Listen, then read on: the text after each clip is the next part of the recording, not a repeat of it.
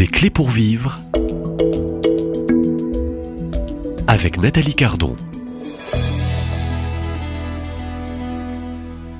La petite voix de Thérèse de l'Enfant Jésus, c'est un dernier numéro. Nous clôturons ces quelques jours en compagnie de, de cette euh, spiritualité aussi de, Thérèse de Lisieux, de son génie. Euh, euh, petite Thérèse de Lisieux, universelle, docteur de l'Église depuis 1997. pour intervenant, ben c'est un spécialiste de Thérèse de Lisieux que je recevais depuis plusieurs jours.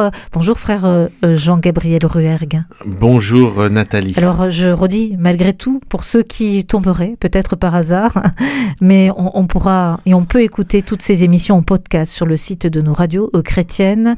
Vous êtes euh, donc le prieur du couvent des Carmes à Toulouse et auteur de ce livre sur euh, la petite voix de Thérèse de l'Enfant Jésus aux éditions euh, du Carmel. C'est incontournable pour finaliser, je dirais, et donner une conclusion à cette série de la petite voix de Thérèse. C'est ce moment aussi du 9 juin 1880 95, euh, deux ans un peu avant euh, euh, la naissance au ciel de, Thérèse de Lisieux. Elle, elle se donne et elle écrit surtout, avec l'autorisation bien sûr de, de sa prière, l'autorisation, cet acte d'offrande à l'amour C'était Pauline encore, c'était Mère Agnès de Jésus hein, qui était sa prieure hein, et, qui lui, donne l'autorisation sans vraiment savoir, mais elle se dit elle a confiance en Thérèse. Elle a confiance, mais elle demande l'autorisation. Elle demande hein. l'autorisation, bien sûr.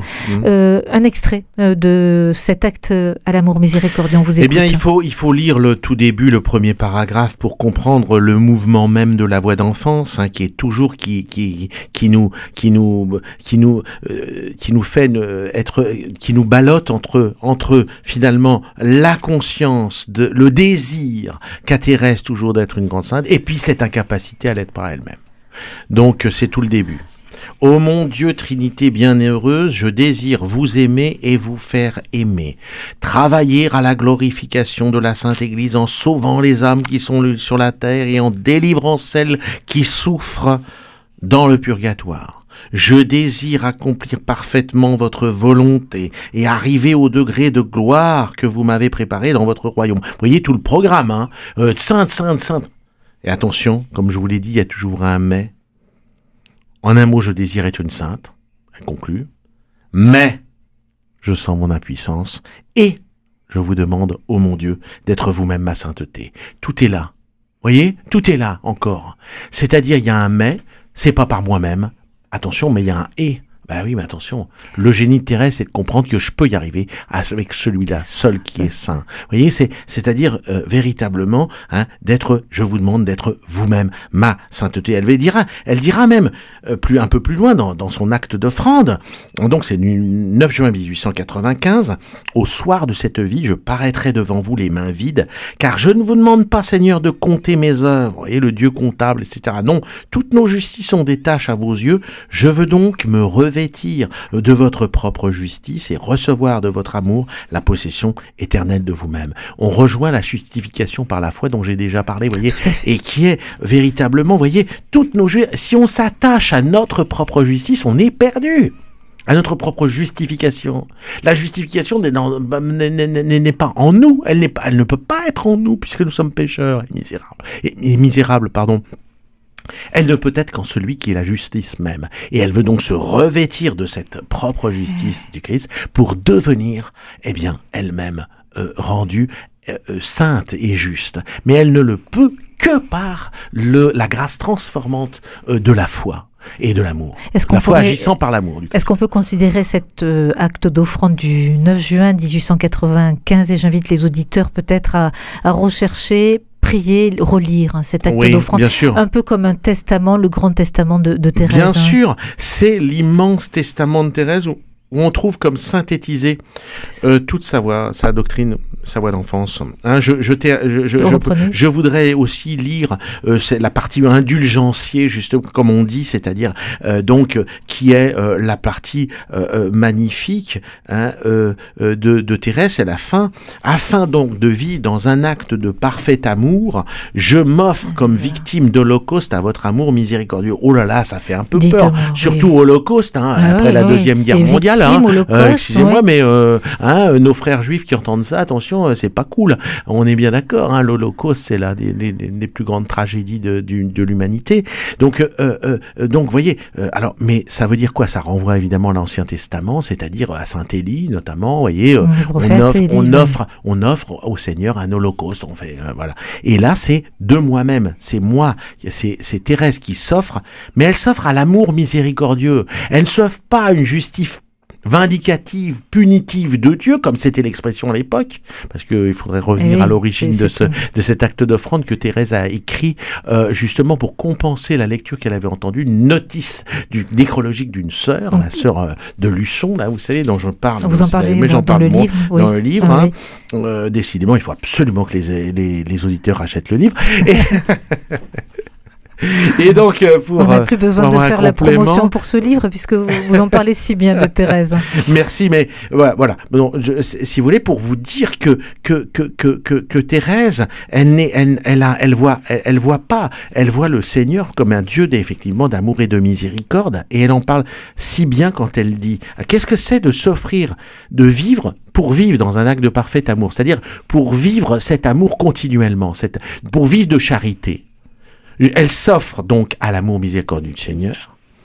Écoutez bien, vous suppliant de me consumer sans cesse, ah ça pourrait faire encore peur, parce que c'est le feu, etc. Attention après, écoutez bien, laissant déborder en mon âme les flots de tendresse infinie qui sont renfermés en vous, et qu'ainsi je devienne martyr de votre amour, mon Dieu. C'est fort comme texte, voyez. C'était, c'est, voyez, c'est-à-dire que on passe de la consommation, de la consomption, je crois qu'on dit, euh, donc du feu, voyez, qui est pas avec laissant déborder en mon âme. C'est complètement euh, paradoxal. Voyez, on passe du feu à l'eau, au flot de tendresse infinie. Voyez, de tendresse infinie.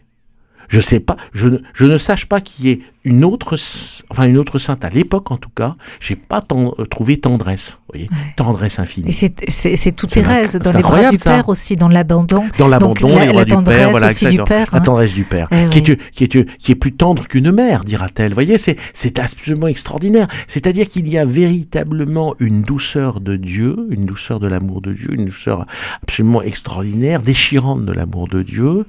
Et, et, et, et, et, donc, euh, euh, mais cet, amour, être renfermé. Vous voyez, des, flots de tendresse qui sont renfermés en vous. Pourquoi renfermés? Pourquoi renfermés? Ça sent le renfermer, oui, c'est le cas de le dire. Pourquoi? Parce que justement, il y en a peu, il faut revenir à, là au manuscrit A, à la, fin du manuscrit A, où Thérèse donne l'origine de son acte d'offrande. Elle a l'inspiration que Jésus désire être aimé, mais qu'il trouve peu d'âmes, qu'il trouve, qu'il trouve peu d'âmes, c'est toujours le Sacré-Cœur, si vous voulez, qui sont euh, qui, qui, qui, qui désirent justement euh, se laisser aimer et l'aimer, voyez. C'est, il y a voilà. Et donc, il est obligé de contenir, si vous voulez. Dieu est obligé de contenir, de renfermer son amour, alors qu'il voudrait se donner, parce que le- la, la nature même de Dieu, dira euh, Marie-Eugène, l'enfant Jésus, c'est se, se donner, c'est le bien indiffusif de lui-même, c'est le bien suprême qui veut justement se donner, se communiquer.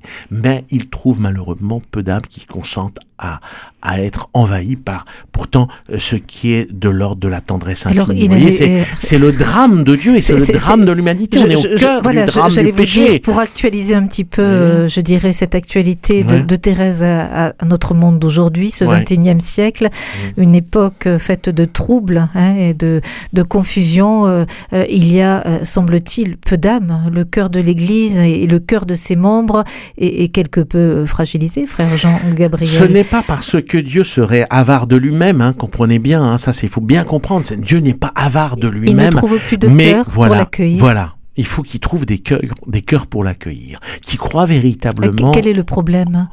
Bah toujours la même chose, c'est l'orgueil, hein, c'est c'est le l'homme qui est euh, L'orme est- narcissique, l'orgueil hein. narcissique qui veut euh, l'homme qui veut lui, qui ne le